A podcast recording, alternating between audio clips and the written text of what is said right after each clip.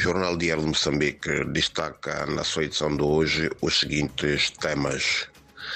Nos últimos 18 meses, Moçambique conseguiu atrair investimento avaliado em mais de 7 mil milhões de dólares, segundo informação revelada ontem pelo chefe de Estado. Uh, na inauguração de 50, da 57ª edição da Feira Internacional de Maputo.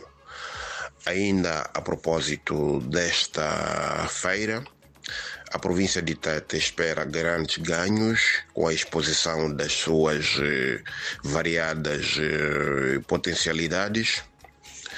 Temos ainda eh, o ministro das Obras Públicas, Carlos Mesquitas, que desafia os engenheiros a apostarem em soluções inovadoras face às mudanças climáticas. Na cidade da Beira, o roubo e vandalização de equipamento elétrico leva à detenção de quatro pessoas, uh, numa altura em que pelo menos 160 e 160 processos judiciais estão a ocorrer, portanto, os seus trâmites nos tribunais.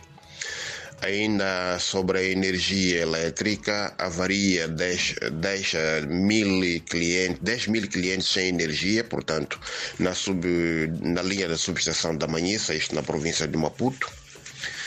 Uh, no Hospital Central da Beira, os dadores de sangue pedem tratamento privilegiado Uh, ainda uh, Maputo e Xaixai que poderão ser uh, afetadas hoje por ventos intensos.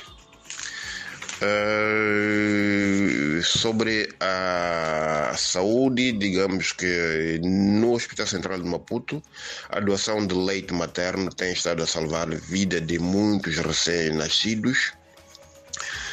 Uh, no desporto, o destaque vai para uh, dois jogadores de Sofala que foram chamados a integrar os trabalhos da Seleção Nacional de Futebol de, de, de Praia. Por hoje é tudo, muito obrigado e até a próxima oportunidade.